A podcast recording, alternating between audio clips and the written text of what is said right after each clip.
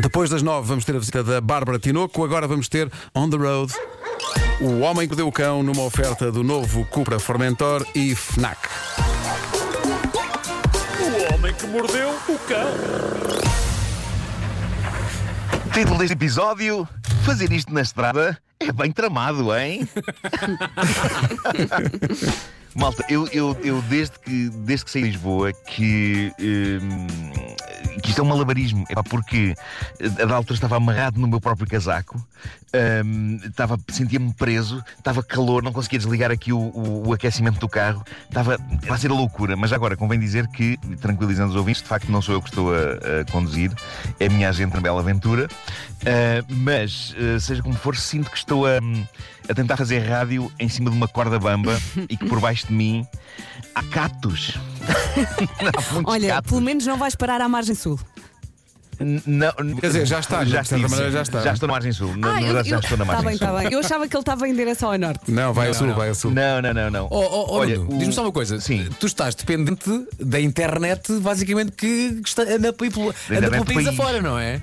No entanto, agora estamos aqui numa área de serviço em Alcácer do Sal e, epá, e há internet, de facto. Ahm, e isso deixa-me extremamente feliz. Mas olha, ah, como é bastante difícil fazer isto ah, nestas condições, ainda assim eu tenho uma história e tenho um aviso para fazer. O aviso que eu tenho para fazer é que um Zé Maria Pincel qualquer abriu uma conta de Instagram falsa em meu nome e acho que anda a pedir amizade Ui. e a meter conversas com pessoas.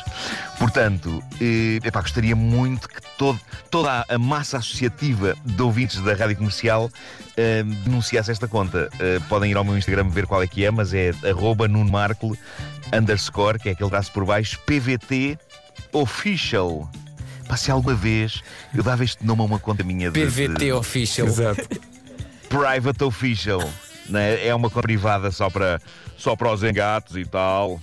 Ah, mas pronto, pá, gostava que denunciassem essa, essa conta porque parece que estão a acontecer conversas e, e pedidos de amizade que não têm rigorosamente nada a ver comigo. Portanto, se, se tiverem alguma dúvida, vão ao meu Instagram. Eu só tenho uma conta de Instagram e é essa que terei até ao fim dos meus dias. E é mesmo assim, Marco, essa tua única conta já te dá-me trabalho.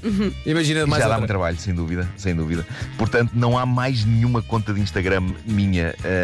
Queria que isto ficasse explícito e, portanto, podem ir ao meu Instagram ver qual é que é a conta falsa e, e denunciá-la. Bom, tenho aqui uma história ahm, de, de- de tempo de Covid epá, que eu acho que é das, das melhores de sempre. Basicamente, isto é a história de um dentista italiano, Guido Russo, 57 anos.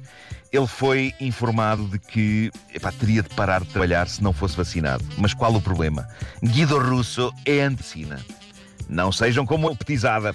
Mas, apesar disso, apesar de ser anti-vacina, ele, ele foi levar a vacina. E aqui, neste ponto, talvez valha a pena conhecermos o que disse a senhora que lhe deu a vacina, ou tentou dar-lhe a vacina, que é uma senhora chamada Filipa Abua, enfermeira no centro de vacinação, e ela disse à imprensa: quando ele pôs o ombro a descoberto, eu percebi que a cor do braço dele era estranha.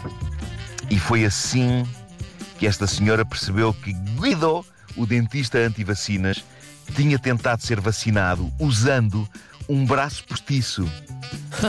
O quê? Isto aconteceu, isto é novo.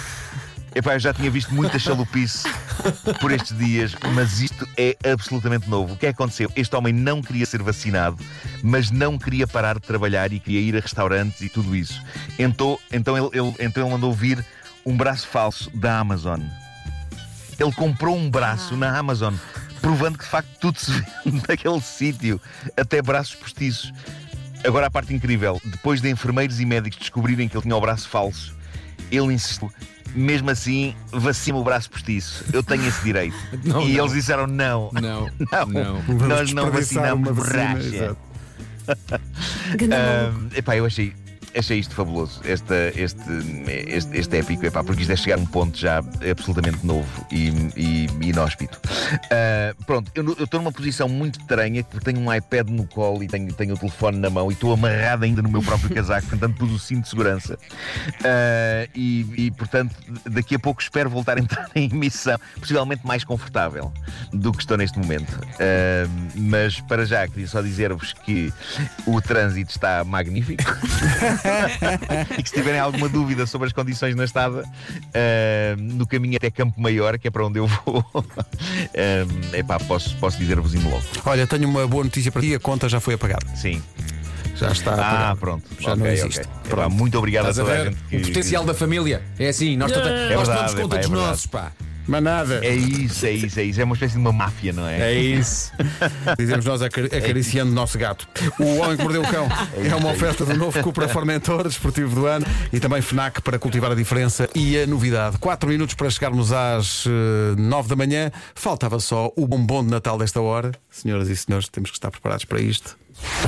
O que é que vem aí? Em casa, no carro, em todo lado. Mas quem será?